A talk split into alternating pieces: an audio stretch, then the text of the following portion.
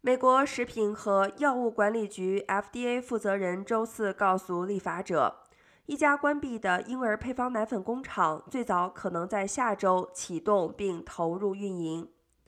FDA 专员罗伯特·卡利夫博士因婴儿配方奶粉问题遭到了两党的盘问。目前，美国奶粉短缺已经成为很多家庭面临的困难。导致奶粉短缺的原因与雅培营养公司的密歇根州配方奶粉厂有关。由于污染问题，该工厂自二月份以来一直关闭。FDA 本周早些时候宣布与雅培达成初步协议，重启生产，等待安全升级和认证。